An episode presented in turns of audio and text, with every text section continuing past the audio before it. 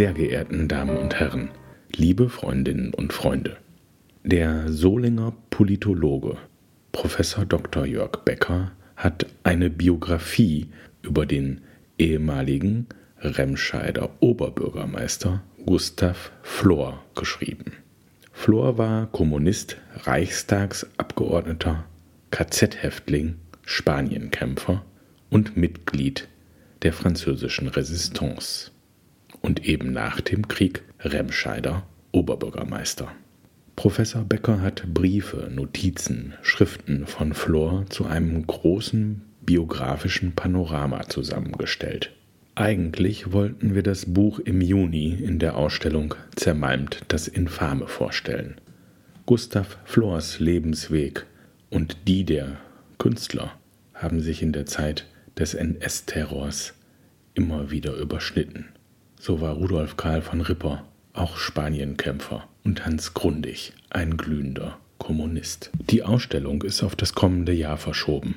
Ob die Buchvorstellung vielleicht in einem anderen Rahmen als bald stattfinden wird, werden wir sehen. Mit den Worten von Professor Becker stellt Claudia Garke Ihnen das Projekt jetzt schon vor.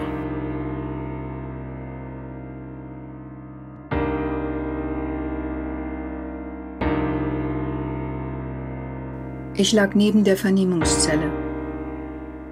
Zwei oder dreimal hörte ich die Vernehmung mit an.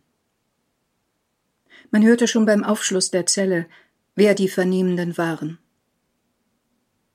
Über den Flur wurde gebrüllt, dass der eine oder der andere Häftling geholt werden müsse. Es dauerte kaum fünf Minuten nach Eintritt des Gefangenen in die Zelle. Dann ging die Schlägerei los und das gellende Schreien, wenn empfindliche Stellen am menschlichen Körper misshandelt wurden. Wer ist dieser Gustav Flohr, der mit diesen Worten seine Folterqualen 1933 in einem Düsseldorfer Zuchthaus und später dann im KZ Bürgermoor beschreibt? Flohr, geboren 1895 und Klempner aus Remscheid, war schon als Jugendlicher politisch tätig. Erst als Sozialdemokrat und dann als Kommunist.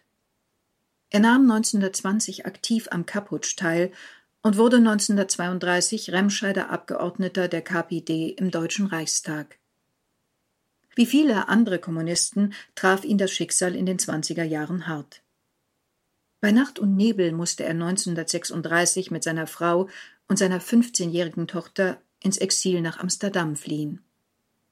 Doch dieses Exil war alles andere als einfach denn als Illegale mussten alle drei bei unterschiedlichen Genossen wohnen und durften untereinander keinen Kontakt halten. Kurz nach seiner Ankunft in Amsterdam schreibt Gustav Flohr rückblickend Schon nach den ersten vier Wochen kam eine Frau nach dem ersten Besuch zu mir zu einem Treff gelaufen und erklärte mir, dass ihr das Quartier für unsere Tochter Cory nicht gefalle. Die Frau sei den ganzen Tag nicht zu Hause, und das Mädchen müsse das Ehebett teilen mit den Eheleuten. Im Klartext Flors junge Tochter war von einem holländischen Genossen vergewaltigt worden und war schwanger. Wie viele andere deutsche Kommunisten zog es auch Flor von den Niederlanden aus bis 1938 in den spanischen Bürgerkrieg.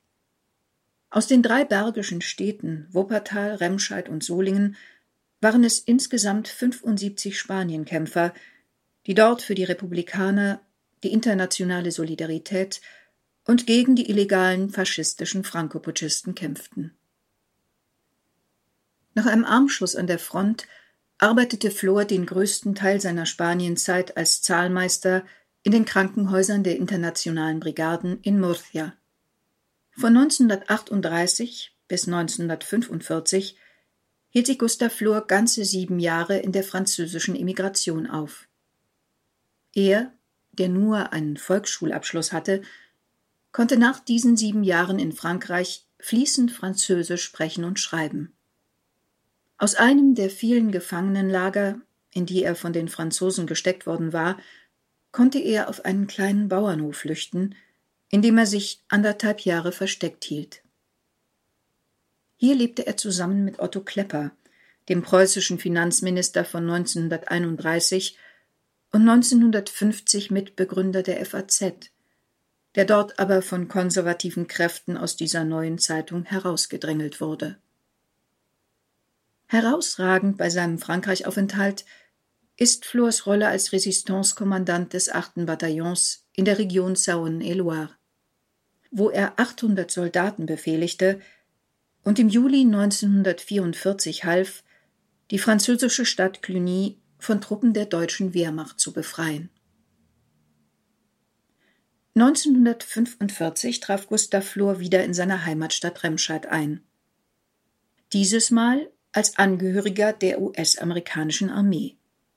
Hatte er doch 1944 und 1945 für den US-amerikanischen Geheimdienst in Paris gearbeitet. In einem Brief von 1945 schrieb er nach Paris über seine Ankunft in Remscheid Meine Mutter und mein Vater waren mehr als überwältigt, als ihnen ein Freund berichtete, dass ich da sei. Meine Mutter konnte in den ersten zwei Stunden kein einziges Wort herausbringen. Sie zitterte an allen Gliedern ihres Körpers, weil sie so durcheinander war. Sie war ganz weiß im Gesicht, weiß wie Schnee.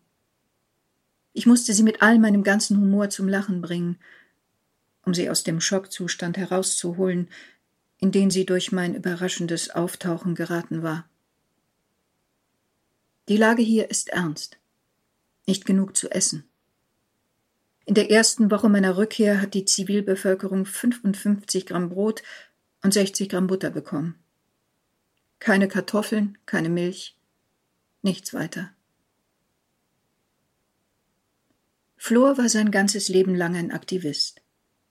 Er hatte Hummeln im Hintern, war auch ein begnadeter Erzähler, Schreiber und Redner. Er konnte nicht stillsitzen.